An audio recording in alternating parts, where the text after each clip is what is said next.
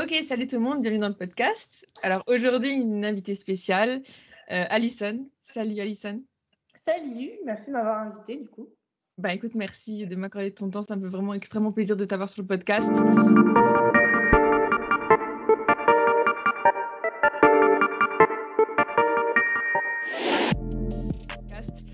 Ça fait un petit bout de temps que, que tu sais, j'ai dit t'envoyer un petit message et euh, finalement, j'ai pris euh, mon courage en deux mains et puis je t'ai envoyé un message et j'étais agréablement surprise que tu, que tu répondes tout de suite, quoi.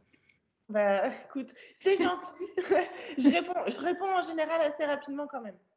Non, en vrai, c'était, c'est super. Et puis, on va parler de, de, de sujets qui, qui m'intéressent beaucoup.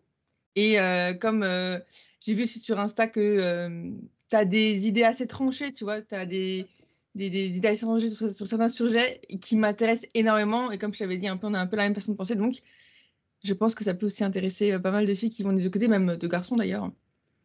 Euh, pour celles et ceux qui ne te connaissent pas, euh, s'il y en a encore, je vais te demander juste de te présenter un tout petit peu. Ça marche. Alors, je m'appelle Alison Testu, j'ai 33 ans, je suis française et je suis athlète bikini pro. Donc j'ai commencé en fait cette discipline, donc le bodybuilding en 2016 par hasard, en fait tout simplement. J'avais commencé avec, euh, avec mon coach, qui est toujours mon coach actuel, euh, Team MHD pour ceux qui connaissent. Et, euh, et du coup, le but c'était juste de me refaire une santé enfin, intérieure, parce que du coup j'avais des petits soucis de, de santé, j'avais beaucoup de carences et, et donc bah, j'étais vraiment pas bien. Et je m'alimentais pas non plus correctement, pas par TCA ou quoi que ce soit, hein. c'était vraiment en fait je n'avais jamais faim, donc je mangeais très peu.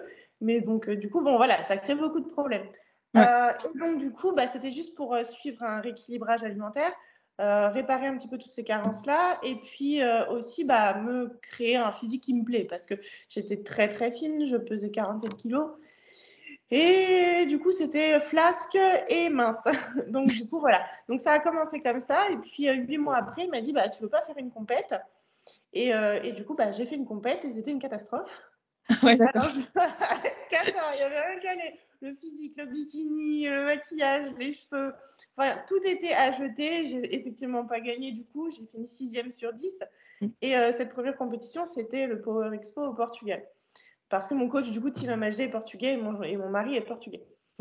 Et donc, euh, du coup, je vais pas, pas passer par quatre chemins. Je n'ai jamais arrêté depuis parce mm. que en fait, j'ai toujours eu envie de corriger ce qui n'allait pas pour être meilleur. Donc euh, l'échec, ça m'a pas fait peur. Je me suis dit, bah, je vais moins échouer la, fois d'après. Et puis, bah, j'ai atterri donc, euh, comme ça jusqu'à la carte pro en IFBB. Donc, c'était l'Elite Pro, la carte Elite Pro. Et en 2020, j'ai décidé de changer de fédération pour NPC. Et euh, à ma première compétition donc à Alicante, j'ai eu la carte pro en, en NPC, donc la carte IFBB Pro League. Et trois compètes après, j'étais qualifiée pour mon premier Olympia euh, à Orlando. Et puis ma première compète à mon retour d'Olympia, j'étais qualifiée pour le deuxième. Et donc du coup, bah, c'est monté un petit peu vite.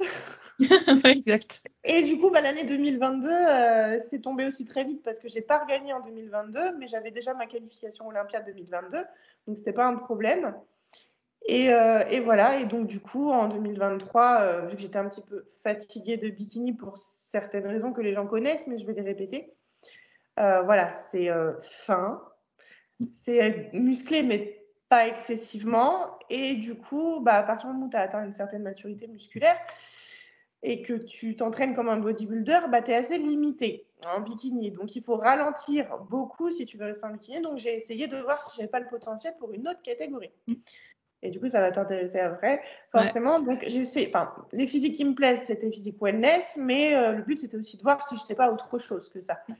Et en fait, euh, voilà. Donc, euh, on s'arrête là. Je vais laisser pour les questions. Mais en gros, c'est la présentation. en gros, ouais. Qui est censée être courte.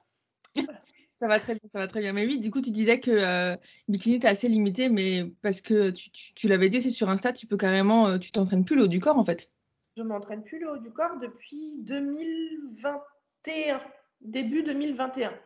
Ok, ouais, donc ça fait quand même euh, pas mal d'années. Ouais. Et euh, donc tu me dis hein, que tu es tombé un peu par hasard là-dedans. Euh, qu'est-ce qui t'a plu directement de cette pratique et qu'est-ce qui te plaît le plus, qui te motive, tu vois, à continuer? Chaque fois, tu me disais aussi le perfectionnisme, évidemment.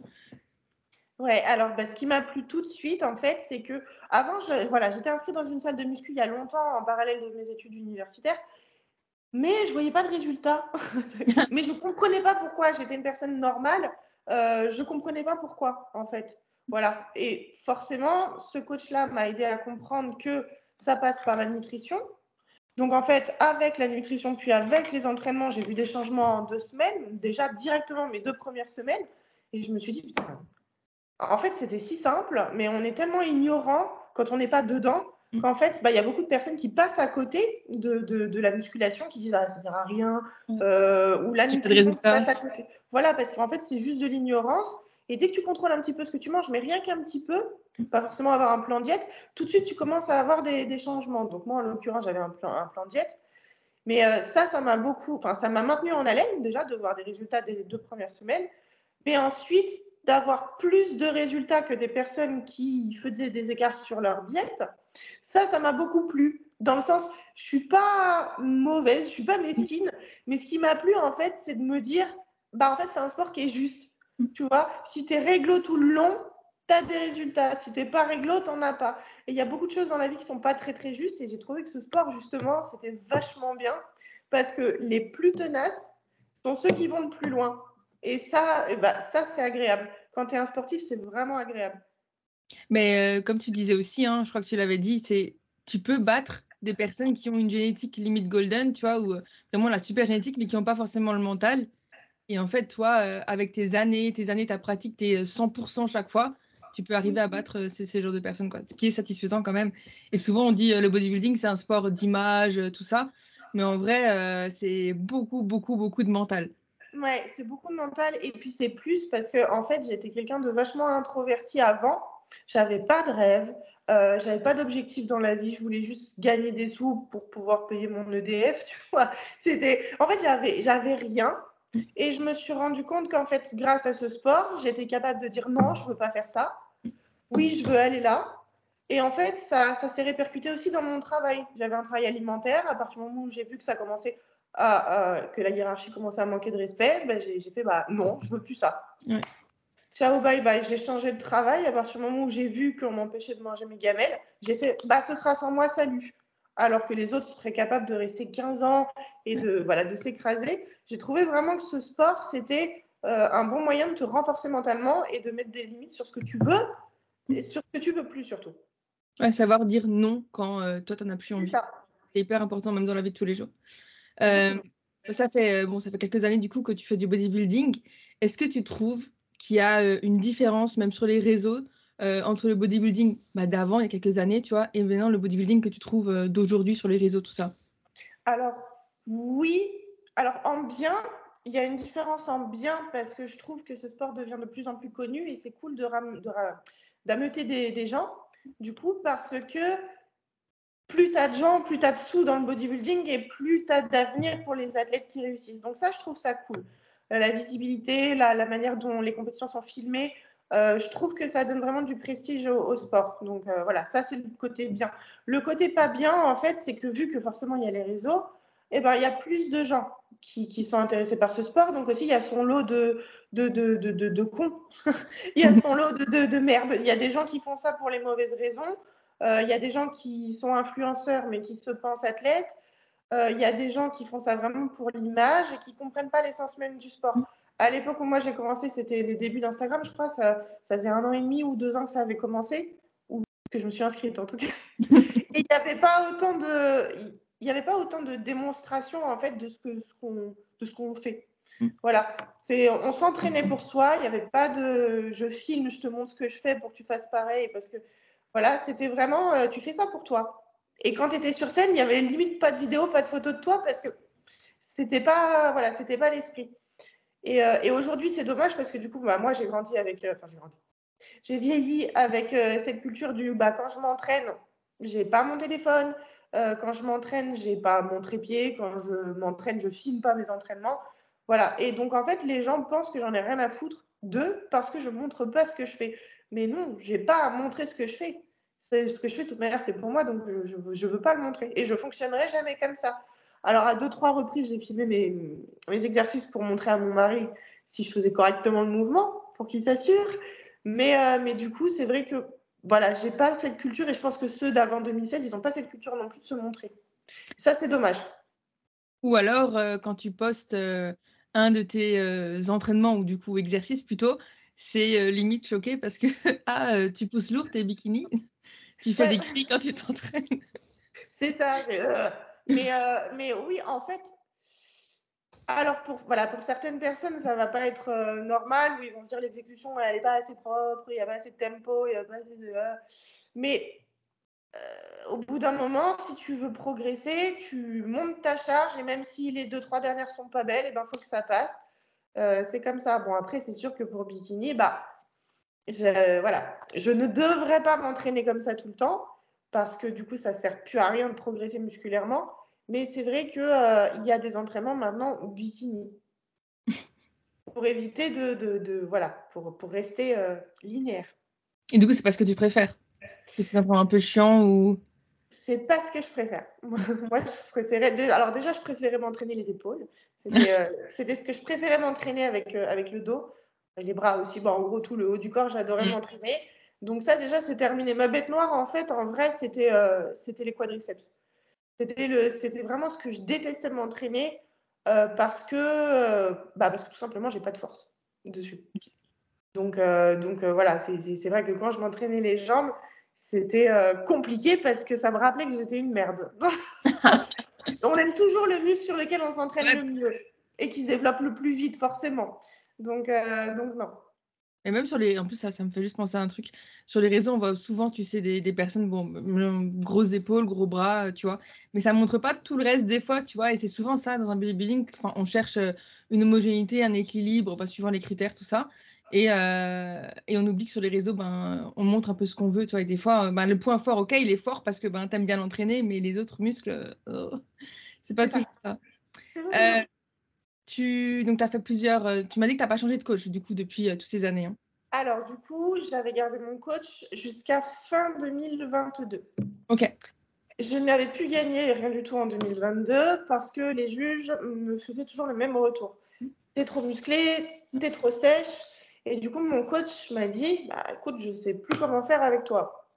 Parce que c'était mon meilleur ami euh, également. J'étais une de ses premières athlètes. Euh, et donc, il m'a dit, je sais plus comment faire et je veux pas te faire perdre ton temps. Donc, ce, que je te recommande, c'est de changer de coach et de prendre le meilleur coach bikini. Mm. Donc, j'ai changé de coach, j'ai pris le meilleur coach bikini, c'est-à-dire Team Atlas, celui qui fait le plus de qualifications au Olympia, euh, carte pro, etc. Et en fait, ça a été radical, hein, le changement. Je suis restée trois mois. Et ce qu'il a fait de moi, c'était euh, bah, une fille avec moins de muscles, qui mangeait moins, et qui s'entraînait avec un volume plus haut. Mm.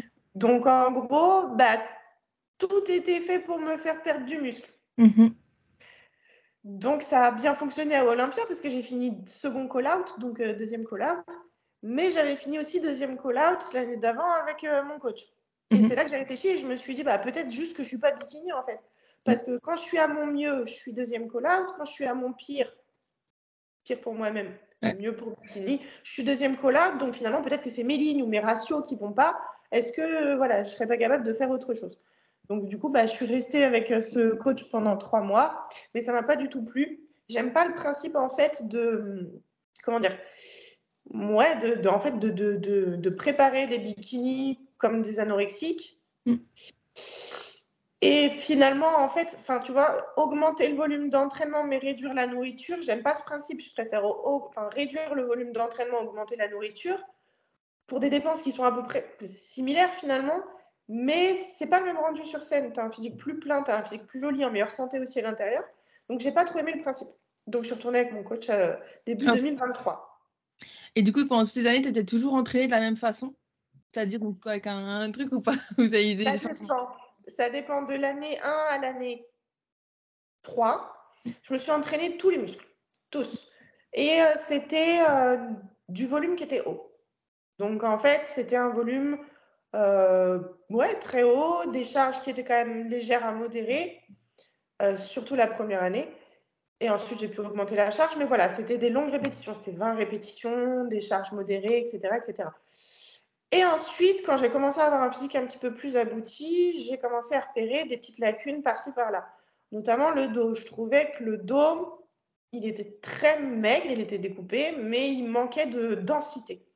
Et quand j'ai dit à mon coach, bah écoute, euh, je trouve que le dos, il manque de densité, il y a peut-être quelque chose à faire là-dessus. Il m'a dit, ok, donc euh, tu peux te faire ton plan d'entraînement toute seule, bah, maintenant tu sais t'entraîner. Il m'a dit, par contre, tu vas faire que des dérivés du rowing. Tu vas faire du court et tu vas faire du archi lourd. Et on va voir ce que ça donne.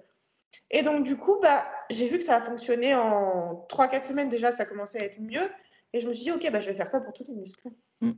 Finalement, j'ai commencé à m'entraîner toute seule après 2019 et bah, j'ai utilisé cette technique pour tout. Court, lourd et tu vas jusqu'à l'échec mécanique. Donc parfois pour les fessiers, ça pouvait être 50 répétitions pour les abducteurs, mais c'était le maximum que je pouvais faire en répétition et en charge. Et pour le reste des exos, c'était 8-10 reps. Et, euh, et, donc voilà, c'est comme ça en fait que j'ai commencé, en le voulant mais sans le vouloir, à créer un physique qui était beaucoup trop musclé et beaucoup trop dense. Et donc du coup, bah après 2021, on a arrêté le haut du corps parce que même si je m'entraînais léger les épaules, même si je faisais qu'un seul exercice, ça devenait énorme. Donc, euh, bah, j'ai arrêté les biceps, les triceps, le dos, les épaules. Et je m'entraînais plus que fesses, euh, quadris, ischio. On a vu que les quadris, ça commençait à être trop, alors que pourtant, euh, voilà, ils n'étaient pas excessivement développés. Et donc voilà, on les a arrêtés aussi. Donc, je me suis retrouvée à entraîner que fessiers, ischio et mollets. T'es restreinte, quoi. Voilà, mais toujours dans cette technique, technique courte euh, et, euh, et, lourde. Et du coup, euh, fin, non, milieu 2022, mon chéri a décidé de reprendre mes entraînements parce qu'il m'a dit, je pense qu'il y a quelque chose à faire sur les fessiers, parce que quand tu sèches, tu gardes pas la densité comme le reste du corps. Donc, il y a une, certainement une lacune sur les entraînements du, du fessier. Et donc, on a décidé bah, de, de, mettre en place forcément la surcharge progressive que j'avais pratiquement arrêté de faire. Du à faire la surcharge progressive. Non, mais je m'étais stagnée comme ça. Je ah, dit... ah, mais euh, juste instinctivement, quoi, naturellement ouais, ou Ouais, j'étais restée à la même charge tout le temps pendant plusieurs années parce que même le physique il évoluait comme ça. Donc je me suis dit, oh, je suis restée comme ça. Il m'a fait, non, on va remettre de la surcharge progressive sur les fesses. je ne suis pas coach, j'ai zéro notion. Hein, donc je faisais à ma sauce. Et finalement, l'année 2023, il y a eu un vrai changement parce qu'en fait, euh, là, bas là, je pèse 62 kg et demi. Mais mon dernier 62 kg et demi, il y avait, on voyait pas les muscles des fesses. On voyait du gras. Et, euh, et c'est là, c'est pendant le off que j'ai vraiment vu la différence, en fait. Ouais, donc tu es loin des entraînements bikini euh, qu'on voit peut-être voir sur les réseaux. oui. Comme tu dis, 20 reps, c'est vraiment léger. on est loin de ça. Ouais, ouais, je suis loin de ça. Et puis j'ai remarqué aussi que si par exemple je retourne sur du 20 reps, avec l'expérience que j'ai eue avec l'autre coach pendant trois mois, ça va pas être le même rendu. C'est plus pareil. pour préserver ma densité, je peux pas faire 20 reps. C'est trop léger pour moi. Ouais. À la sensation, au petit picotement, ça fonctionne plus sur moi. Ok. Euh, tu as fait plusieurs euh, scènes du coup, hein, même euh, pas mal déjà. Hein. Quel est ton meilleur souvenir sur scène? C'est horrible. le, meilleur, le meilleur souvenir sur scène, Ah. Je ne sais pas si c'est la première fois que j'ai gagné une. Non, c'était la deuxième fois. Je pense que c'était en 2018 quand j'ai gagné le championnat d'Europe en IFBB. Mm. Je venais juste de gagner le championnat du Portugal, donc c'était l'équivalent de Coupe de France, mais au Portugal. Donc, euh, ouais, c'était trois semaines après. J'ai gagné le championnat d'Europe et euh, je me suis dit, ah ouais, c'est vrai, c'est pour moi. J'y ai pas cru, je me suis dit, oh non. Et c'est là que je me suis dit, ah, peut-être que je peux espérer à plus, parce qu'avant, je faisais ça vraiment comme ça. Hein. Et après, je me suis dit, ah ouais, peut-être que je peux faire plus. Donc ça, c'était peut-être un des meilleurs moments sur scène. Et le deuxième meilleur moment sur scène, c'est quand j'ai eu ma carte pro euh, en NPC, euh, la première compète que j'ai fait, parce que j'y croyais pas en fait, et j'avais passé cinq mois à avoir peur de quitter le statut Elite Pro dans l'autre fédération pour changer pour NPC. Et au final, bah, ça m'a vachement, vachement surprise. Et ça m'a vachement émue aussi. Parce que tu, alors je ne m'y connais pas trop hein, en, en, fédé comme ça, même si ce sont très connus, tu vois. Mais quand tu passes du coup d'un pro à IFBB, tu peux pas être pro aussi en, tu peux pas accumuler les deux, c'est ça? Non, tu peux pas ah, être pro, tu peux pas être pro. En fait, c'est très particulier. La fédération principale de bodybuilding avant 2017 c'était une seule fédération, c'était la IFBB amateur et la IFBB Pro League en professionnel. Et il y a eu une, une séparation en 2017, donc l'IFBB amateur a créé Elite Pro, mm. sa fédération de pro, et euh, la IFBB Pro League a créé la NPC comme nouvelle fédération amateur. Elles sont devenues deux fédérations différentes. Pour les personnes qui ont eu la carte pro avant 2017, elles pouvaient choisir où est-ce qu'elles voulaient aller en pro. Mais une fois qu'elles avaient pris la décision, elles étaient cantonnées à cette fédération. Pour les personnes qui ont gagné la carte pro, par exemple, en fin 2017 ou 2018, euh, eh ben, du coup, tu gagnais la carte pro dans la fédération amateur dans laquelle tu étais. Donc moi, en l'occurrence, c'était Elite Pro. Et donc, j'ai dû repasser par l'amateur pour regagner la carte pro. Euh, voilà. Et donc, forcément, j'ai perdu le statut pro euh, directement. Et tu, tu as, préféré l'une ou l'autre? Lesquelles euh, Pourquoi? Alors, j'ai préféré la NPC parce qu'en fait, du coup, tu as beaucoup plus de retour sur investissement. Donc, pas pécunier, mais en gros, quand tu vas sur scène, tu es mis en valeur.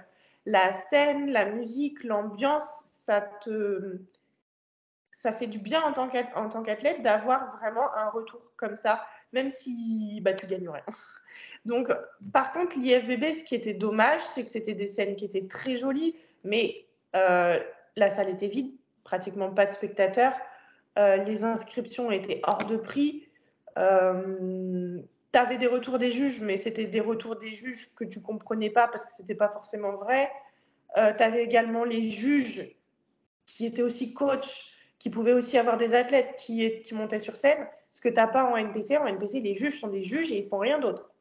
Donc en fait, c'est voilà, je préfère largement euh, NPC pour toutes ces raisons et puis aussi pour le fait que du coup, bah, si tu te fais ta place en, en IFBB Pro League et que tu réussis, les sponsors veulent de toi. En IFBB, quand j'étais pro, les sponsors, ils me disaient ouais, je ne vais rien te donner. J'en avais, mais ils ne voulaient rien donner. Donc je gagnais moins que des athlètes amateurs NPC. Et donc pour moi, ça, c'était pas logique. Parce qu'il y avait une, plus mauvaise image alors ou quoi? Ouais. Même du côté sponsor? Ah ok, d'accord, ok. Ouais. Bien, grosses marques, en fait, elles te donnaient euh, bah, rien, pratiquement rien du tout en Elite Pro, mais par contre, à des personnes qui n'avaient ni carte pro ni rien du tout en NPC, ils avaient plus que toi. Donc, euh, même sans compter le nombre de followers. Donc ça, c'était vraiment, je trouve pas ça juste du tout. Ouais, clairement. Euh, bon, tu, m'as dit que tu étais allé un petit peu limite, même sans espérer avoir une carte pro ou sans espérer faire une très très bonne place. Mais euh, est-ce que tu aurais quand même des conseils Qu'est-ce que tu dirais quand même aux filles euh, comme conseil quand elles sont sur scène Comment attirer les juges Comment être mise en valeur simplement? Qu'est-ce qui est le plus important pour toi sur scène? Le plus important, je pense que c'est ce qui se passe dans ta tête et dans tes yeux. En fait, c'est pas forcément le posing parce que tu as beaucoup de filles qui posent pas forcément bien, mais tu vois qu'elles sont là vraiment avec, euh, avec le cœur. Tu vois qu'en fait, c'est, euh, elles ont du respect pour la discipline, euh, elles, ont, elles ont une joie de vivre quand elles sont sur scène, elles ont une joie de vivre aussi en backstage. Enfin, en gros, voilà. Et en général, ces personnes qui vivent pour ce sport, qui ont ce petit truc dans les yeux qui fait que, que bah, leur cœur bat plus fort quand elles pratiquent cette discipline. En général, elles sont tellement respectueuses qu'elles arrivent avec un physique abouti, elles arrivent avec un posing abouti, un look abouti. Enfin, elles ont compris tous les enjeux. Donc, en général, ces filles se démarquent. Je pense que c'est le truc le plus important, c'est d'aimer ce que tu fais au quotidien parce que ça se voit dans tes yeux quand tu es sur scène.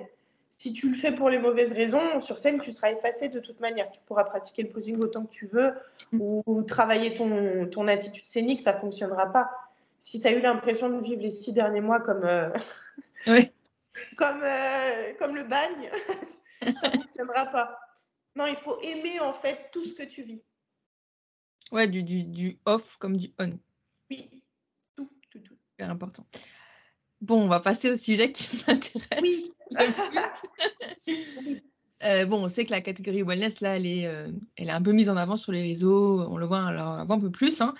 Et ben, on, sait que toi, tu as, voulu, à un moment donné, essayer en tout cas de, de, de, concourir, ou en tout cas de pas de concourir, mais d'avoir une ligne wellness. Qu'est-ce qui a fait que euh, tu t'es rétracté Alors, bah, écoute, les trois premiers mois, donc euh, janvier, février, mars 2023, même jusqu'à avril, euh, j'ai vu, en fait, donc je suis passée de mon physique bikini, tout mince, post-compétition, donc vraiment très très maigre, 54 kilos, un truc comme ça. Et en trois mois, j'ai vu mon physique se métamorphoser parce qu'en fait, je me suis rendu compte que donc on avait forcément augmenté la nourriture et les entraînements étaient revenus comme avant. Euh, je me suis rendu compte qu'en fait, j'avais atteint mon maximum potentiel bikini et mieux, en mieux, parce que jamais je m'étais entraînée vraiment pour, pour, pour euh, progresser, pour grandir, pour grossir. Et, euh, et, du coup, j'ai eu de l'espoir ces 3-4 premiers mois, parce que du coup, j'ai vu une transformation voilà, qui me rendait fière. Mais à partir du moment où j'ai atteint le stade plateau, j'ai commencé à me poser des questions, à me dire, est-ce que c'est suffisant? Est-ce que ça va être assez, etc. Peut-être que la tête, ça a joué aussi, mais la stagnation de poids plus les entraînements intenses, parce que ça faisait quand même 4-5 mois, les articulations commençaient à pas suivre, les poignets, même si j'avais des sangles de tirage, etc. Les genoux, ça commençait à pas suivre. Et pourtant, c'était mon chéri qui m'entraînait à la salle, donc on essayait de faire attention au placement, bien entendu. Et je voyais que mon corps, il, y avait un truc qui, voilà, structurellement parlant, je sentais que ça allait pas être possible de faire lourd, plus lourd que ce que je faisais déjà. Et sur le long terme surtout. Donc ça, c'était le premier truc, ça a commencé à me frustrer de voir mon corps qui était assez limité. Ensuite, les quadriceps se développaient plutôt bien, mais jamais ça aurait été suffisant pour, euh, pour wellness. Il m'aurait fallu plusieurs années. Donc ça, je le comprends totalement et je suis patiente. Euh, mais le truc, c'est que je me suis dit, regarde mes épaules, je ne les entraîne pas. Elles sont restées, même si ça fait trois ans que je les entraîne plus. Les quadriceps, vu que je m'étais un petit peu blessée, j'ai arrêté dix jours. Ça avait quand même pas mal dégonflé. Je me suis dit, est-ce que ta génétique, elle, va, elle est faite pour avoir des grosses jambes? Vu que je fais quand même presque 1m70 mm. et que je suis quand même très longiligne, je me suis dit, est-ce que c'est fait pour toi? Donc je me commençais à me remettre un peu en question. Et puis au bout d'un moment, je me suis rendu compte qu'en fait, non, je n'étais pas, pas faite pour wellness. Et quand tu n'es pas fait pour wellness, est-ce que tu es prêt à passer le cap à l'année? Ça, mhm. c'est la question. Parce que passer le cap en, préparation physique en sèche, quand tu es athlète pro, j'ai envie de te dire, c'est plutôt monnaie courante. Mais par contre, te dire que vu que tu n'as pas la génétique, qu'il va falloir que peut-être tu le fasses à l'année, principalement en prise de masse, mais limite plus en, en sèche, est-ce que tu es prête à ça sur plusieurs années? Voire, euh, Vu que moi, j'ai un physique qui prend pas forcément des jambes très rapidement. Voilà, la question c'était est-ce que tu dois faire ça toute ta vie? En tout cas, tant que tu voudras rester euh, compétitive. Eh, j'ai abandonné, je me suis dit, c'est pas la peine. C'est pas la peine. J'ai pas la génétique, je vais pas forcer. Euh, je vais voir ce que mon corps veut et, c'est tout. Et il voulait pas ça. Je sais que peut-être il aurait voulu figure, peut-être. Parce que vu comment, mes épaules sont restées pendant trois ans, je me suis dit, ah, c'est peut-être ça finalement. Mais figure, je peux pas. J'ai mon chéri qui fait également 1m71. Donc, je, je fais, il est même physique, mais je fais quoi si je fais quoi si je suis grave en V?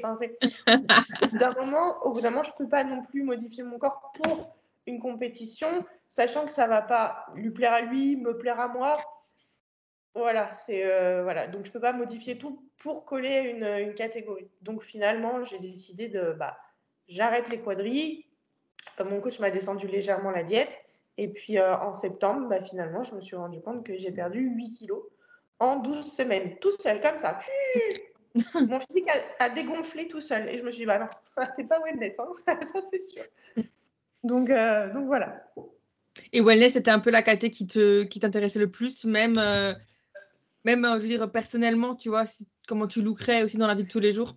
Ça, ça, ouais, ça, ça m'aurait pas dérangé. Mais ça aurait pas été les wellness euh, qu'on voit à Olympia. Ça aurait été des bikinis avec beaucoup de bas du corps. Mhm.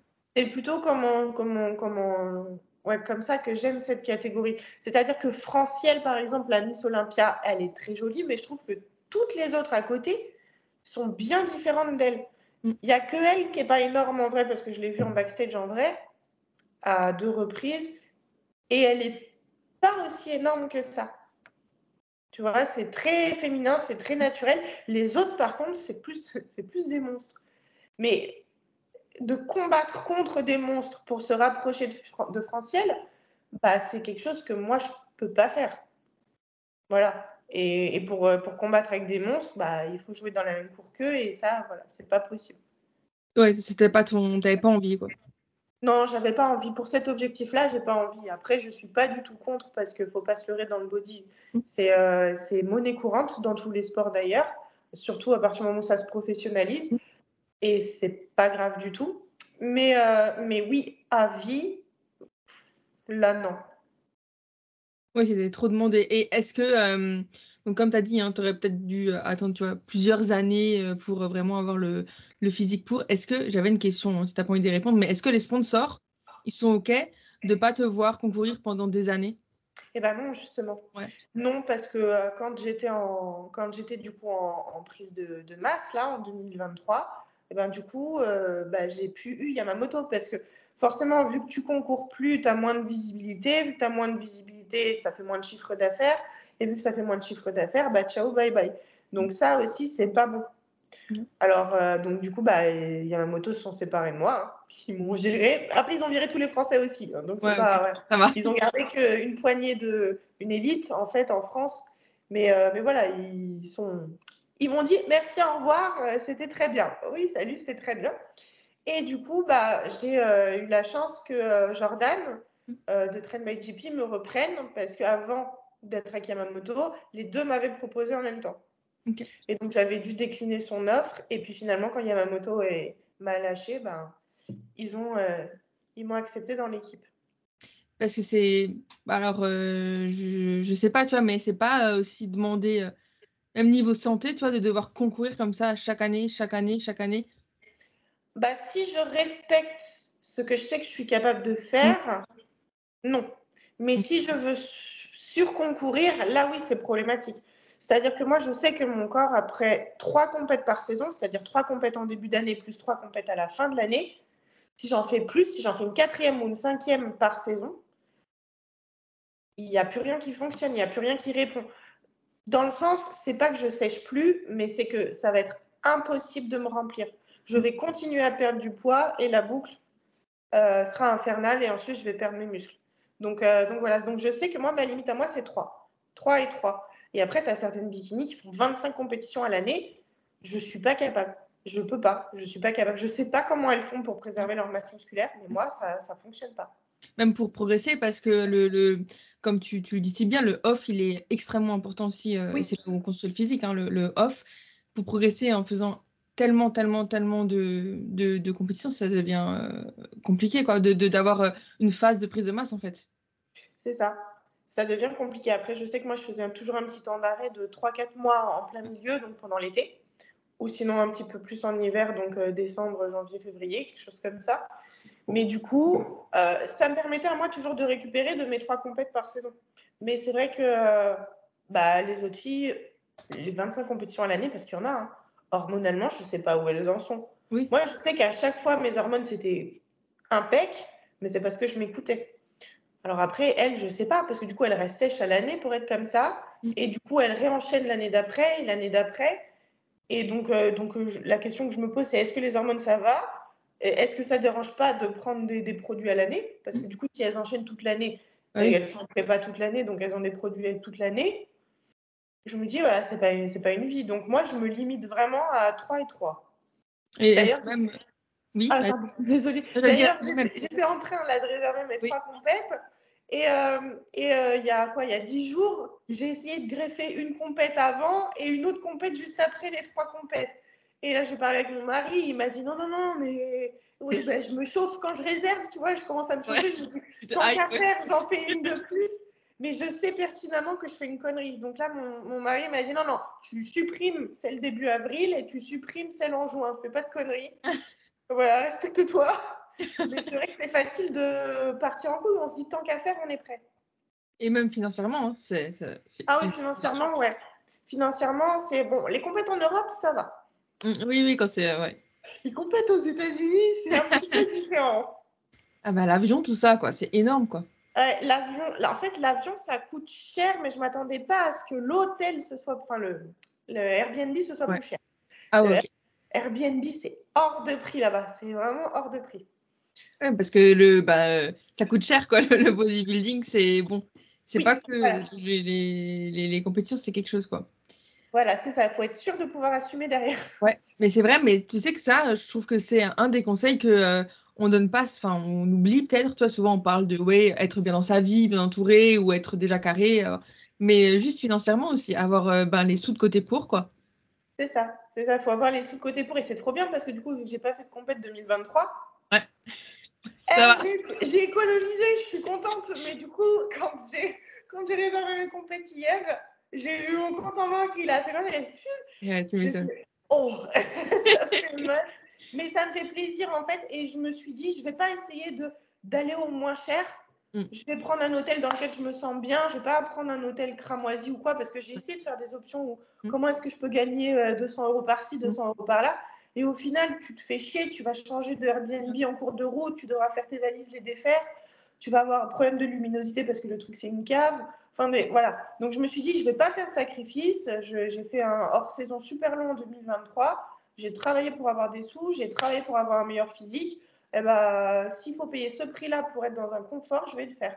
Et ça, c'est important aussi. Mm. Et tu vois, par exemple, j'ai reçu il y a 3-4 jours, donc je ne critique pas les personnes qui font ça, mais j'ai reçu il y a 3-4 jours un message Instagram d'une fille qui m'a demandé si, enfin, qui m'a envoyé le lien de sa cagnotte Litchi pour me demander de participer à sa compétition. Je ne la connais pas. Ah ouais, d'accord, ok. Je ne la connais pas. Et je lui dit, bah écoute, euh, je, coucou, je ne peux pas participer, il faut que je me paye les miennes. J'ai travaillé dur pour me mhm. payer les miennes. Et en fait, les gens ne comprennent pas que ça reste un hobby tant que tu n'es pas professionnel. Et donc, c'est comme si tu demandais aux gens de participer pour t'acheter une paire de chaussures. Donc, en fait, quand tu t'engages dans ce sport, il faut que tu saches qu'il y a des frais et qu'il n'y aura personne pour t'aider. Mais c'est un peu culotté quand même. Hein. Oui, enfin, il faut avoir du cran, quoi. Parce que oui, elle, a du cran, elle a du cran. J'ai même pas demandé à ma maman de participer, alors que pourtant, bah, j'ai un anniversaire par an comme tout le monde, hein, mais je n'ai pas demandé à ma mère de participer. Tu veux quoi pour ton anniversaire? Rien. Tu veux quoi pour Noël? Rien. Et, euh, et voilà, c'est. Non, tu, tu, tu travailles plus, tu gagnes plus, tu prends du repos, un off, tu économises et tu reviens, comme tout le monde. D'ailleurs, en parlant des, des off, comment tu abordes ça? Psychologiquement, euh, physiquement, les, les, les, les phases on-off bah Moi, je le vis bien. Mais je vais être une des rares à bien le vivre, mais je pense que c'est par rapport à comment j'étais avant. En fait, le truc, c'est que vu que je pesais 47 kilos quand j'ai commencé, donc euh, je fais 1m70 presque, je dis presque parce que j'aime pas le 69. Je voulais être un poil plus grande. Mais en gros, vu que j'ai commencé, je faisais 47 kilos. Euh, moi, quand j'entame une phase de off ou de prise de masse, je le vis super bien parce que plus je suis lourde, plus je suis heureuse. C'est comme si j'avais le traumatisme de, euh, de redevenir légère ou mince, parce que j'étais quand même très maigre avant. Mais c'était comme ça, je voilà, c'était pas voulu. Et en fait, je le vis bien. Ça me dérange pas le gras, ça me dérange pas de manger énormément, ça me dérange pas forcément d'être un petit peu ballonné parce que je mange beaucoup. Ça me dérange pas, rien me dérange. J'ai compris en fait à quel point ça te fait du bien sur tous les aspects. Tu es en santé hormonale, tu en santé, euh, tu récupères une santé digestive parce que les prépas c'est compliqué. Euh, tu es en santé surtout, les cheveux ça va bien, la peau ça va bien, tu es de bonne humeur, tu as de l'énergie pour les entraînements. Euh, bon, bah, tout va bien. Et en fait, euh, ce que les filles, je pense, appréhendent quand elles commencent le off, c'est qu'elles confondent avoir du gras et être grasse. Et je pense que c'est le c'est le truc en fait qui n'arrive pas à faire connexion dans leur cerveau. C'est pas parce que tu as du gras que tu es grasse, c'est pas parce que tu grossis que tu es grosse. Et en fait, c'est quelque chose, bah, je me bats tous les jours pour essayer de faire comprendre ça à mes clientes de posing.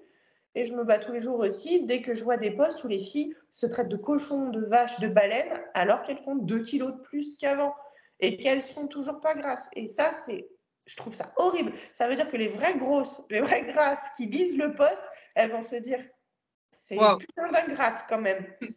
Donc elles le font pas exprès, je pense qu'elles euh, elles font l'autruche, elles se, voilà, c'est avec des œillères, mais mais, euh, mais oui, c'est pas juste pour les personnes qui sont vraiment grosses ici et qui sont en train du, coup de se prendre en main pour perdre du gras et perdre du poids. C'est voilà, je trouve ça que c'est un, un, petit manque de respect quand même. Donc voilà, mais c'est pas fait exprès, c'est pas volontaire. Donc voilà, c'est pas parce que tu as du gras que tu es grasse. Et moi, ça me dérange pas d'avoir du gras. Tant que j'ai pas l'air grasse. C'est justement ça qui est la différence. Tant que je fais pas boulette, ça me dérange pas d'avoir du gras. Tu peux, tu peux me faire manger et grossir autant que tu veux.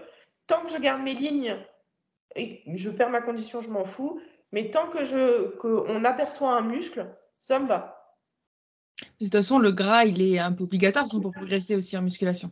Il est, il est un petit peu obligatoire. Alors, bon, tu as des filles qui sont très grasses, qui sont très grasses, et c'est pas grave. Hein. Tu as des filles qui sont très grasses, c'est pas optimal. C'est pas optimal parce que du coup, euh, il va falloir que tu tapes dur en sèche et que tu manges, euh, bon, merlu, asperge, c'est voilà, une image, mais, mais euh, pendant 14 semaines. Et, et, voilà, donc il y a grasse et grasse. Il faut être un petit peu plus grasse et que ça reste propre tout de même. Mais du coup, c'est nécessaire pour ta santé hormonale, ça c'est sûr. T'as jamais mal vécu ton post-chaud Jamais, jamais, même les premiers? Non, le seul moment où j'ai vécu mal, c'est que j'ai compris que je pouvais pas manger comme avant. ça, j'étais pas bien. Euh, la le premier post-compétition, avec mon copain, on avait préparé des gâteaux, des cheesecakes, etc. Et en fait, on a mangé au restaurant. Ensuite, on a voulu dégommer le cheesecake et on s'est rendu compte qu'on n'avait pas la même place qu'avant ah de faire des compétitions. Avant, on pouvait manger 3-4 hamburgers chez McDo. Et en fait, on s'est rendu compte que là, a pas de place. Et donc, du coup, on a essayé de manger un petit peu plus, de forcer la part de gâteau, tu vois. ça va, bah oui, tu découvres ce que c'est le post-compétition. Donc, ça m'est arrivé aussi d'essayer de manger plus que ce que je pouvais. Puis après, tu finis comme ça, tu tiens ton estomac et tu dis Ah, oh, j'aurais pas dû. Et puis le lendemain, tu as des remontées acides, tu dis Ah, c'est trop d'huile de palme. Et il n'y a rien qui va. tu t'endors comme une merde dans le canapé. Tu es comme ça, encore avec ton tan et, et, mm. et, ta tenue de. Ton, merde, ton peignoir de, de scène. Mais en gros, euh, en gros voilà. C'est la seule partie que j'ai mal vécue. Découvrir qu'en fait, je pouvais, j'avais pas de place pour manger tout ce que je voulais. Donc, euh, mais non, le physique, je savais pertinemment que si je mangeais au restaurant ou que je mangeais des trucs un petit peu plus gras, je savais que le lendemain, ce serait soit mille fois mieux que sur scène, parce que plus rempli, mm. soit ce serait un petit peu flotteux. Les jours après, si tu continues à manger, bah, le physique se détériore un petit peu. Mais quand tu reprends, il faut 4-5 jours pour que tout, tout rentre dans l'ordre. Donc ça, je l'ai compris et en fait, je me suis dit, ok, bah, rien n'est définitif, c'est cool. c'est juste accepter, quoi. Ouais, ouais, rien n'est définitif. C'était juste chiant de ne pas avoir la place de manger ce que je voulais. ça, m'a énervé. ça, c'est la première fois que j'entends. ah ouais, non, ça m'a énervé parce que du coup, je suis passée d'une fille qui avait jamais faim à une fille qui aimait beaucoup manger après. Donc, mm. ça m'a réparé même de ce côté-là de commencer un suivi avec, euh, avec mon coach. Donc, en fait, avant, je m'en foutais de manger. Puis maintenant, j'aime tout. Je mange de tout, j'aime tout et c'est génial. Mais par contre, après, les autres post-compétitions, j'ai pas refait la, la boulette, quoi. Il n'y avait pas de j'essaie de forcer. Non, je me suis dit, euh, je mange, je vais pas me mettre mal. Euh, la nourriture sera encore là demain. Mm. Et puis si tu la manges pas demain, ce sera là la semaine prochaine. Parce que tu auras un repas libre par semaine. Donc c'est voilà, c'est pas grave. Ah bah tu, tu vois, tu fais juste un, bon pont dans une question que je vais te poser. C'est ah. comment tu abordes justement ces aliments qui sont hors de ta diète, on va dire, euh, normale, tu vois, ou ce que tu manges au quotidien. Est-ce que tu es OK avec ça ou est-ce que tu es vraiment très carré euh, tout le temps Non, je sors pas de ça Alors, bah, écoute, euh, depuis le premier jour, c'est-à-dire le 1er février 2016, euh, j'ai reçu mon plan diète. Et en fait, à partir de ce moment-là, je n'ai jamais fait d'écart. Pas un gramme de plus, pas un gâteau, rien. J'avais le droit à un repas libre par semaine. Donc, en général, c'était soit le vendredi soir, soit le samedi soir. Et puis, bah, c'était pizza, c'était pâtes, burger, sushi, avec glace, gâteau, enfin tout ce que je voulais. Euh, et, du coup, par contre, dès que je me levais le dimanche matin, bah, c'était retour à la diète. Et en fait, je suis jamais sortie du cadre. Il y a juste une fois, c'est important que je le mentionne parce que dans ce cas-là, je peux plus jamais dire que je n'ai pas fait d'écart. Euh, après avoir changé de coach la fin 2023, euh, j'ai du coup fait Olympia avec, avec ce coach. Et mon post-compétition, en fait, bah, du coup, j'étais pas satisfaite parce que j'étais censée reprendre la diète le lundi. Et euh, le mardi et le mercredi, j'ai mangé euh, deux oranges et une mangue au total. C'est rien. Ok, oui, vraiment rien. c'est rien. J'ai envoyé un message à mon coach avec qui j'étais revenue, du coup. Je lui ai dit, j'ai mangé deux oranges et une mangue. J'étais censée reprendre ma diète là. Il me dit, tu es en post-compétition, tu prends un an de hors-saison. Si tu veux manger plus de fruits, mange. Je lui ai dit, attends, j'ai mangé deux oranges et une mangue. Il m'a dit non mais tu peux manger de la merde. Ah. il m'a dit non mais tu peux manger de la pastèque si tu veux, tu peux manger. Il me dit rajoute, rajoute, c'est pas grave, t'es en post compétition. Ouais. Ben, je lui dis ah d'accord. Je dis bah, je me sentais pas bien parce que du coup j'étais sortie du plan. Il m'a dit attends ça va. Il me dit ça fait euh, 7 ans et demi que t'as pas fait un seul écart. Là tes hormones te demandent du, des fruits, mange des fruits. clairement. Et j'étais choquée. Donc, du coup, ouais, j'ai jamais fait euh, d'écart. Et si euh, l'écart est cautionné par le coach, je ne sais pas si j'appelle ça un écart du coup. mais, Non, euh, mais ouais. Mais par contre, j'ai aucun problème Ouais. avec le fait de, de manger sur mes repas libres. Mm. Genre, parfois j'ai envie de manger un truc qui est pas propre, je peux manger. Récemment, j'aime beaucoup plus la nourriture raffinée. Donc euh, récemment, c'est plus la pizza, vieillesse. voilà, c'est plus pizza, etc. C'est vraiment petit toast avec euh, du saumon fumé, du, de l'avocat. Enfin, c'est plus, voilà, Ouais. c'est plus gourmet. Mais euh, j'ai plus de palais qu'avant. Mais, euh, mais non, j'ai pas peur de la nourriture normale. Mhm. C'est-à-dire pain, fromage. J'en ai même dans ma diète, du pain et du fromage. J'aurais aussi supposément des céréales, mais vu que j'aime pas, j'en mets pas. Mais, euh, mais oui, non, c'est l'équilibre. Ouais. C'est l'équilibre, mais par contre, il n'y a pas d'écart.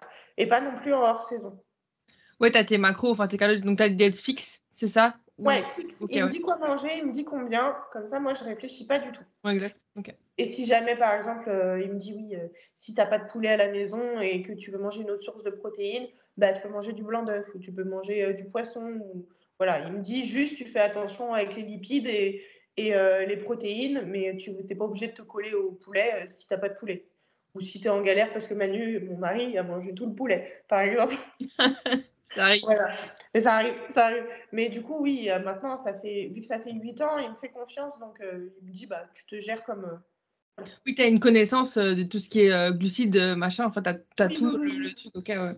Oui, oui, et il me, laisse, il me laisse aussi des repas flexibles dans ma diète stricte. C'est-à-dire qu'en fait, par exemple, j'ai, euh, admettons, j'ai euh, mon dernier repas tous les jours, ça va être euh, tant de protéines, tant de lipides, tant de glucides. Et tous les jours, je peux varier, il me laisse au choix.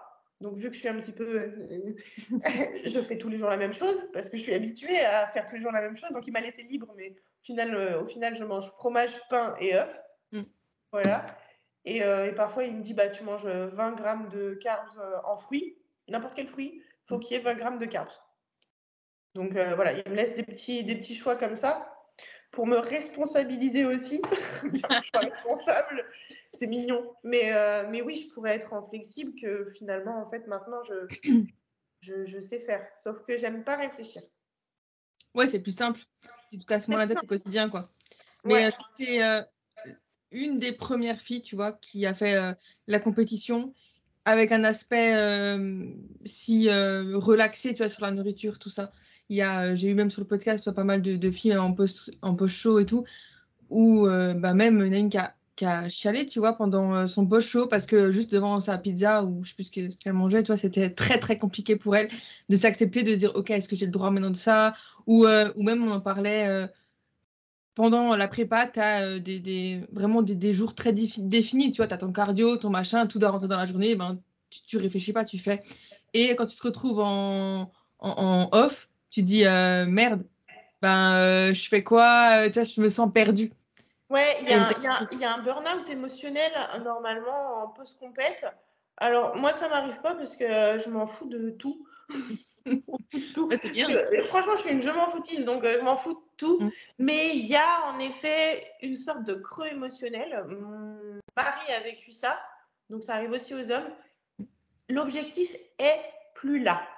Mm. On fait quoi? Qui on est? Mm. Qu'est-ce qu'on fait? Qu'est-ce qu'on mange? Est-ce qu'on peut? Est-ce qu'on peut pas? Voilà. Et en fait, ça, tu as beaucoup de personnes qui ne le vivent pas bien déjà, en fait, cette perte d'objectif. Parce que du coup, s'il y a perte d'objectif, bah, qu'est-ce que tu fais, toi? Qu'est-ce que tu fais? Est-ce que tu fais de la merde parce que tu as envie, mais tu sais pas si c'est bien? Est-ce que tu fais les choses bien? Bah, Pourquoi faire? Il n'y a plus d'objectif. Donc, en fait, ça, ça rend fou, le- ouais, ça rend fou là-haut.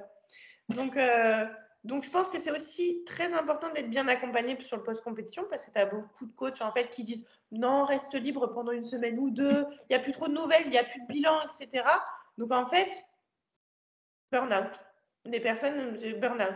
Alors qu'en fait, bah, moi, mon coach, qu'est-ce qu'il va me dire? Il va me dire Ok, donc là, on est dimanche soir. Dimanche soir, tu manges libre. Tu peux manger libre demain et mardi. Mercredi, tu m'envoies un bilan, retour à la diète. Tant que je t'ai pas envoyé la, la nouvelle diète, tu restes sur l'ancienne. Et donc, en fait, ça me permet de me dire Ok, dimanche soir, je mange bien. Est-ce que est-ce que je vais me blinder le bide lundi, mardi pour paraître un petit peu gonflé sur le bilan du mercredi Peut-être pas. Peut-être pas. Et donc, du coup, ça permet de, de, rajouter un petit peu de conscience à tes actions. Te dire, OK, je peux profiter, mais je ne peux pas abuser non plus. Tu vois? Il faut. Parce que si j'abuse, en fait, c'est mon image que je vais montrer à mon coach. Et c'est à quel point, en fait, bah, je n'ai pas conscience de ce qui est bien, ce qui est trop, ce qui est de l'abus. Donc, euh, voilà, c'est histoire de, de donner, donner un petit peu de conscience à l'athlète en post-compétition. Tu vois, parce que moi, j'ai donc j'en ai jamais fait des compétitions, mais euh, mon copain, lui, il a fait sa première saison là euh, l'année dernière.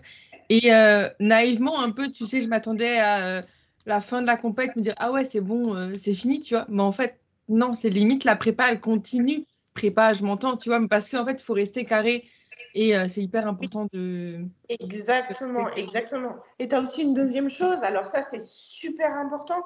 Euh, il y a quelques années encore, c'était pas trop comme ça sur les réseaux. Et là, je vois le mot TCA partout. Alors, euh, et donc ça, c'est super intéressant d'en parler parce qu'en fait, les TCA, ce sont des troubles mentaux. Ce mm. sont des troubles en fait que tu contrôles pas. Il faut que ce soit réglé par un psychologue. Euh, et en fait, le, la méthode d'action, c'est la nourriture, le vomissement, etc. Enfin, c'est relié à la nourriture mais c'est un trouble mental. C'est l'envie de se faire du mal et de se détruire. En post-compétition, beaucoup de filles disent j'ai développé des TCA. Je, n'y crois pas. Je n'y crois pas une seconde. En post-compétition, on a les hormones qui reviennent d'un coup, ça dure 4 à 5 semaines. Comme quand tu es enceinte, tu as des putains de fringales, tu as des aliments qui te débectent d'un coup, tu sais pas pourquoi. Le post-compétition, c'est la même chose. Tu reprends toutes tes hormones dans la gueule. J'ai vécu ça également. Ton cerveau te dit mange des fruits, mange des, des, jaunes d'œufs. en fait, il t'envoie des signaux bien précis. Il te dit ce que tu as envie de manger et il insiste. Et tous les jours, c'est une bataille dans ta tête parce qu'il te dit je veux ça, mhm. je veux ça, je veux ça, je veux ça. Et en fait, il n'y a pas de TCA. Il y a juste est-ce que tu écoutes ton cerveau? Qui t'envoie ces pensées-là parce qu'en fait, ton corps, il a juste envie de redevenir fécond, c'est tout. Est-ce que tu écoutes ça Et dans ce cas-là, tu prends le risque de devenir une petite boulette? Parce que si tu le fais tous les jours, tu deviens une petite boulette, pas avec des fruits certainement, mais voilà, si c'est les cookies, etc., c'est différent. Mais en gros, y a pas pour, moi, il n'y a pas de TCA parce qu'en fait, en post-compétition, tu n'as pas envie de te détruire. Mm. Au contraire, tu as envie de te sauver la vie.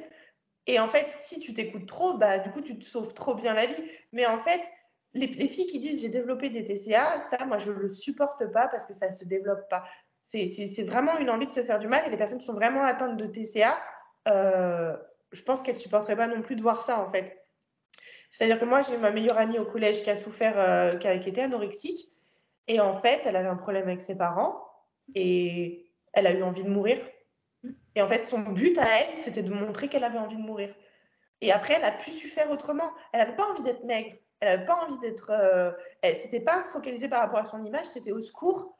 Je veux exister pour vous. Je suis là. Je suis en train de me faire du mal. Je vais mourir. Et ensuite, elle c'était, un engrenage. Elle a fini euh, deux mois à l'hôpital, euh, entubée parce qu'elle était tombée à, à 31 kilos. Euh, donc, euh, donc oui, c'est, c'est un vrai mal. Et donc les filles qui mettent ça sous euh, sous la faute des TCA, c'est juste parce qu'en fait, elles ne sont pas assez fortes mentalement pour résister à ces hormones-là. Moi, j'ai tenu 7 ans et demi. J'ai craqué sur deux oranges et une mangue. Ça m'est arrivé. Jamais j'appellerais ça un TCA. Tu vois ce que je veux dire? Ça aurait pu être des cookies, hein, mais jamais j'appellerais ça un TCA. Mon but, voilà, c'était vraiment de me sauver la vie. Mais, euh, mais euh, en discutant avec beaucoup de, de filles, tu vois, même là-dessus, j'ai l'impression et c'est un peu une tendance qui revient, toi, c'est celles qui ont le plus de mal en poche chaud, justement, avec ces problèmes, tout ça. C'est souvent celles qui ont eu des TCA par le passé ou qui étaient encore dedans et qui ont eu, tu vois. Euh, parfois, parfois c'est ça. Parfois, c'est ça. Et, euh, et euh, je dirais même qu'en général, les filles, alors c'est très intéressant, mais les filles qui ont été anciennement anorexiques, souvent, elles surcontrôlent leur nourriture.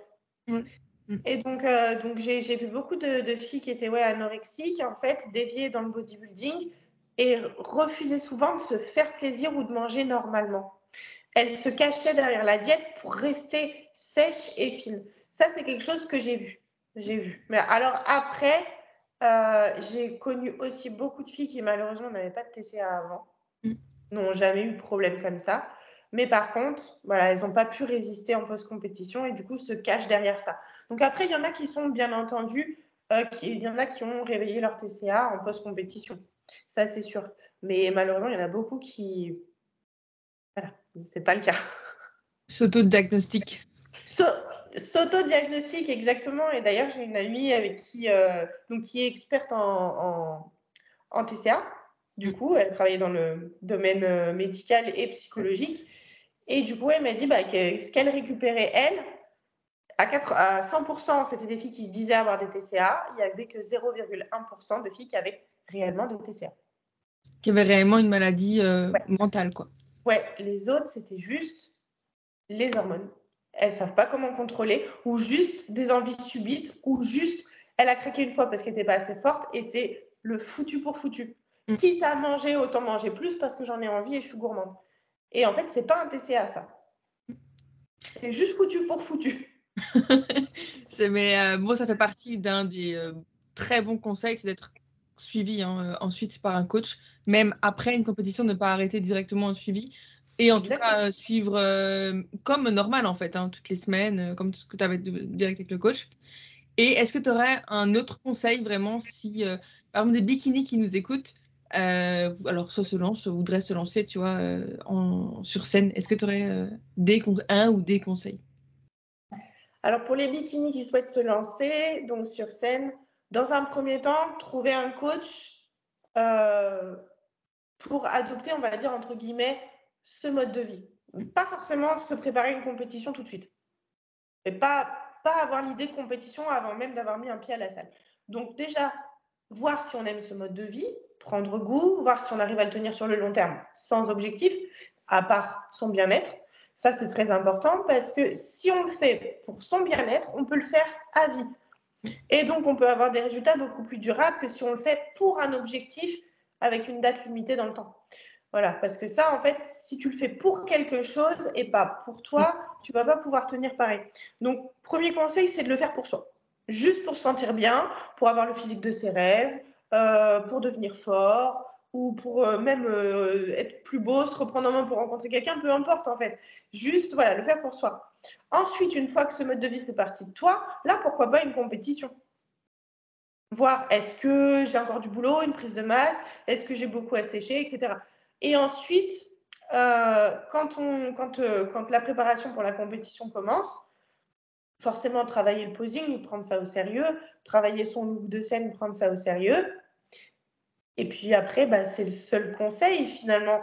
Prendre le temps aussi d'accepter euh, quand il n'y a pas de compétition, le retour à la normale, mais normalement pour les filles qui aiment vraiment ce mode de vie et qui se sont vues sans mm. être sèches, mais vraiment avec du gras, qui ont fait ça pour elles au début, c'est pas forcément compliqué de revenir en, off. C'est, euh, je trouve ça beaucoup plus simple en fait. Quand tu as commencé, pas pour les compètes. Donc ça, c'est le premier truc. Et puis deuxième truc, souvent le, quand on commence le, ce sport, et beaucoup de sports aussi, je pense, euh, on le commence toujours pour une raison qui est bien plus profonde en fait, finalement. Euh, le, bodybuilding, je trouve que ça attire les brisés un petit peu. ouais, c'est possible. Ouais ça attire pas mal les brisés parce qu'en fait, tu cherches à reconstruire quelque chose à l'intérieur de toi et sur ton physique, quelque chose pour combler un vide. Et c'est très important, en fait, pour ça, de le faire pour soi, pour se réparer soi et pas pour une compétition. Et aussi, pourquoi pas, parce que c'est très utile d'être suivi par un psychologue en parallèle. Mm. Alors, je dis pas que tous les bodybuilders sont fous, mais je dis que on a toujours, en fait, euh, envie de, de, ouais, de devenir meilleur parce qu'il y a quelque chose qui nous a fait nous sentir une merde. Et en fait, il ne faut pas essayer d'utiliser le bodybuilding pour combler ça ou pour réparer ça. Il faut essayer de, de, ouais, de, de vivre avec et d'utiliser le bodybuilding à des fins qui sont, euh, on va dire, comment positives. Donc, c'est mhm. bien de réparer, mais voilà, il y a des psychologues pour ça. Et moi-même, je suis suivie par une psychologue. Alors, je pensais que le bodybuilding, ça avait réparé, mais non, ça n'a pas réparé. Et en 2023, je l'ai vu. C'est-à-dire que quand je trouvais plus ma place en bikini mm. et que je me suis dit, bah, je vais faire wellness, en fait, j'ai choisi blanc ou noir. Et en fait, mon problème à moi qui m'a fait débuter euh, ce sport, c'était que j'étais convaincue d'être une merde et d'être rien du tout. Parce que ma mère, coucou maman si elle voit le. Parce que ma mère me répétait que je ne ferais rien de ma vie, que j'étais nulle et que j'étais moche. Et, euh, voilà. Donc en fait, finalement, je me suis dit, bah, il faut que je sois quelque chose. Et en 2023, je devais être quelque chose. Et ne ni être bikini, ni être wellness, pour moi, c'était horrible, c'était invivable. Et je me suis dit, en fait, en fait, je suis pas guérie. Parce que du coup, en fait, c'est pas grave si je suis grise. Mhm. C'est pas grave si je suis moi. Ça veut pas dire que je suis rien. Donc j'ai essayé de coller à des cases et en fait, je me suis dit, bah voilà, je vais prendre rendez-vous chez une psychologue parce que je sais pas comment faire. Et finalement, ma psychologue, elle m'a dit, bah c'est pas grave, tu peux juste être toi. Si tu es bikini, si tu vas en bikini, tu peux être toi. Si tu vas en wellness, c'est pas grave de pas être wellness. Tu peux être toi. Voilà. Et tu seras pas une merde pour autant. Et donc, euh, donc voilà, les conseils que, que j'ai à donner, c'est euh, si vous savez que vous avez commencé ce sport pour des raisons qui sont profondes, faut se faire aussi suivre en parallèle, ça fait pas de mal. il y a une sorte de développement personnel quand même qui s'achemine quand, quand, on débute le bodybuilding. Je trouve que, je sais pas, on est plus mature, enfin même sur des gens très jeunes, je trouve que ça se voit euh, beaucoup, toi, ou même des garçons ou quoi qui sont vraiment très matures à 20 ans, tu vois, alors qu'en vrai, il y en a à 30 ans, euh, voilà, quoi, ils sont encore chez maman, et puis euh, c'est pas. oui, oui. Non, mais c'est vrai, je trouve ça forge en fait la discipline. C'est un peu, en fait, c'est pas un mode de vie comme à l'armée, mais sur l'alimentaire, c'est mm. comme à l'armée. Hein. Si tu fais pas un entraînement, et eh ben, tu es un faible. Donc, tu vas à la salle, tu vas manger tes, tes, tes, gamelles, et euh, voilà, c'est ouais, c'est ça force la discipline en fait. Et donc ça rend super mature d'être discipliné. Merci beaucoup. Mais de rien. Pour toutes tes réponses. Franchement, euh, ça fait euh, bah, une petite heure quand même qu'on parle. Ça va être un super podcast. J'espère que ben, ceux qui nous ont écoutés vont adorer, mais j'ai pas de doute. merci beaucoup pour ton temps. Franchement, c'était hyper, hyper intéressant. Tu as développé beaucoup de choses, donc euh, c'était euh, très intéressant. Ah, tu peux dire que j'ai beaucoup parlé. oui, mais franchement, c'est agréable. Non, mais c'est agréable quand on invite quelqu'un qui ah, bien et, euh, et, voilà, on va, on va clôturer le, podcast ici. Je vais te laisser. Il est déjà 20h euh, quand, quand on le tourne. Et merci beaucoup encore une fois. Bah, merci à toi et puis merci à tous ceux qui nous ont écoutés. Ciao tout le monde.